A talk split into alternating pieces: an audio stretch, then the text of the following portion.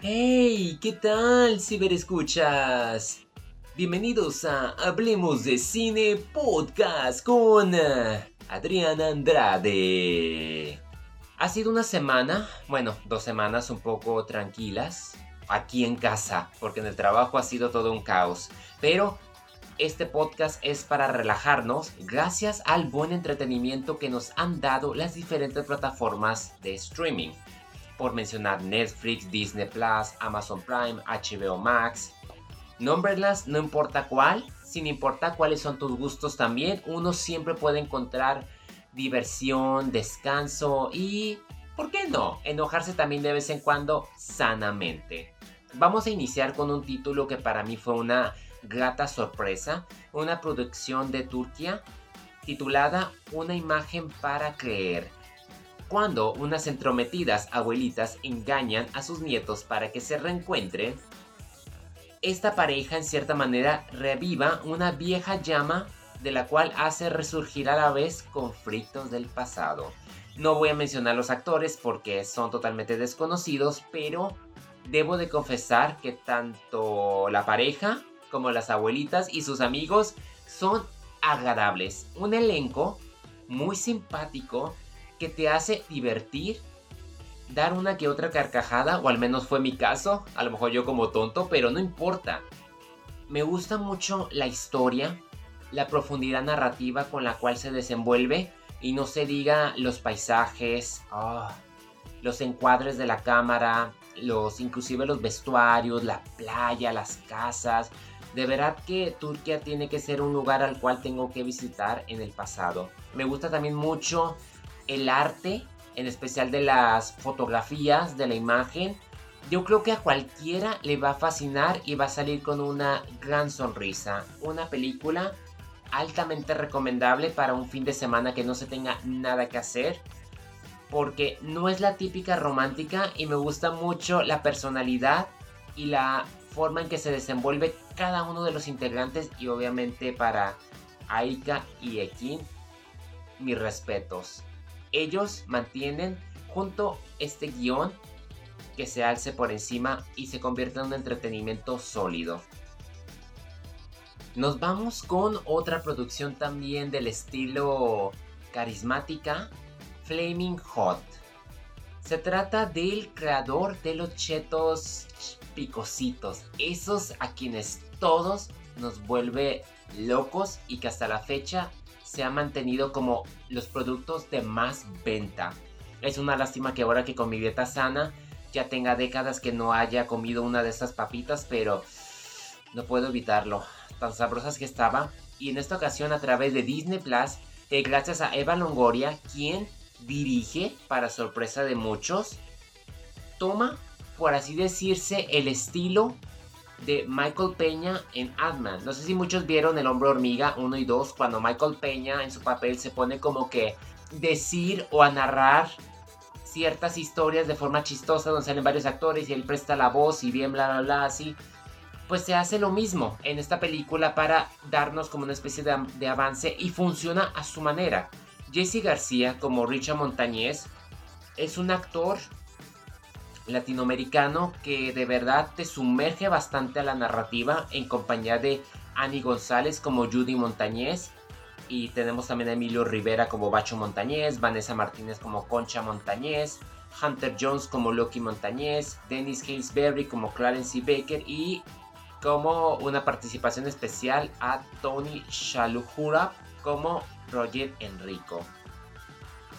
La trama es muy sencilla, con una duración de una hora y media. Te narra quién es Ricardo Montañez de 1966, cómo él creció siendo un trabajador uh, duro que le echaba ganas y cómo logró entrar a esta fábrica de papas fritas de la Frito Lay y nos muestra todo lo que tuvo que atravesar para poner en el mapa a esta marca de Flaming Hot. Muy entretenida. De nueva cuenta, este elenco a quien mencioné se roba esta película y Eva Longoria ha demostrado ser una directora sobresaliente. Ya tenemos buen rato que no lo vemos en la actuación, pero ahora entendemos por qué. Que siga como directoras y la verdad que historias como estas de parte de Disney para mí siempre me han encantado por ser verídicas, inspiradoras y además en esta ocasión por mostrarnos un poco de la cultura mexicana, en especial ese sabor picosito que tanto nos define a nosotros o a algunos. Porque Face agarró un estreno exclusivo con Amazon Prime y tenemos a otro actor debutando como director, Russell Crowe, además de participar él mismo como Jake Foley en compañía del odioso Lance Hemsworth, RCA, Adam Young, Steve Bastoni, Paul Tazzone, Elsa Pataki y Jack Thompson. Se trata de un grupo de amigos quienes vemos desde su niñez y después el tiempo transcurre hasta verlos como adultos y debido a esa falta de comunicación entre ellos ahora que son empresarios muy millonarios entre comillas, aunque se les están viendo muy duras, pues Jake Foley decide reunirlos a todos para tener una conversación demasiado seria. Seria en el sentido de que sus intenciones no son del todo buenas, mientras que se acerca una amenaza que podría lastimarlos a todos de una manera que uno no se la ve venir. Y para variar, los críticos la catalogaron como una película basura que no servía a nuestro tiempo. Pues yo diría, desechen todo lo que ellos hayan dicho. Esta película es una recomendación digna en todos los sentidos. Es impredecible, rápida, intensa, tiene de todo pese a que funciona como un suspenso de acción, tiene un drama y tiene un golpe de conciencia y hay un mensaje. Te pone a pensar y uno puede aprender bastante de la vida misma en ella. Un reflejo de Russell Crowe donde nos muestra su madurez como director, continúa como actor y la verdad que estoy sorprendido de haber visto esta joya y de haberle dado la oportunidad.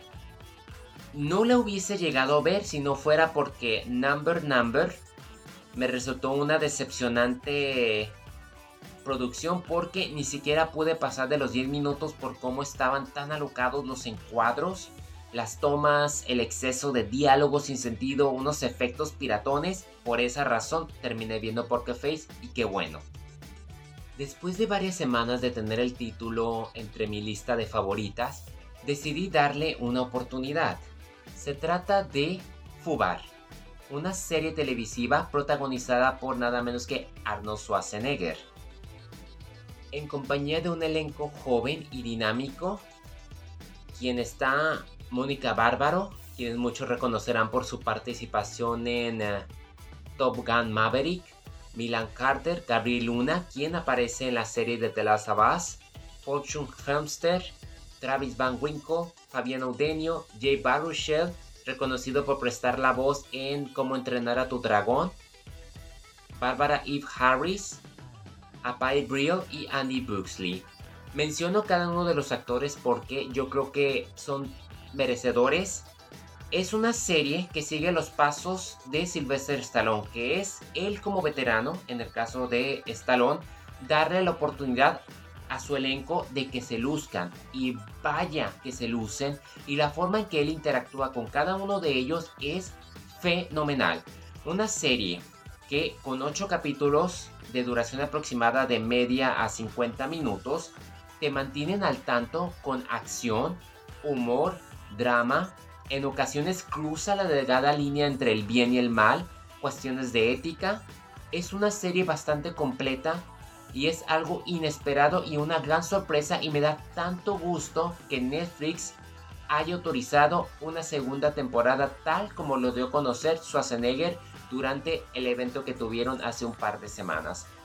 Me emociona bastante porque es una serie que me enganchó desde el primer minuto, que estaba atento a ver qué era lo que pasaba, que no sobreexageraron en ninguna ocasión y que te muestran cómo es en cierta manera trabajar para la CIA pero de un modo más optimista, aunque también crudo, pero también te muestra los sacrificios con los que tienen que llevar porque no solamente se trata de llegar y disparar a personas y mantener su identidad secreta, no. aquí es cómo afecta a los familiares porque Mónica Bárbaro en el papel de Emma interpreta a la hija de Luke Brunner, quien es Schwarzenegger.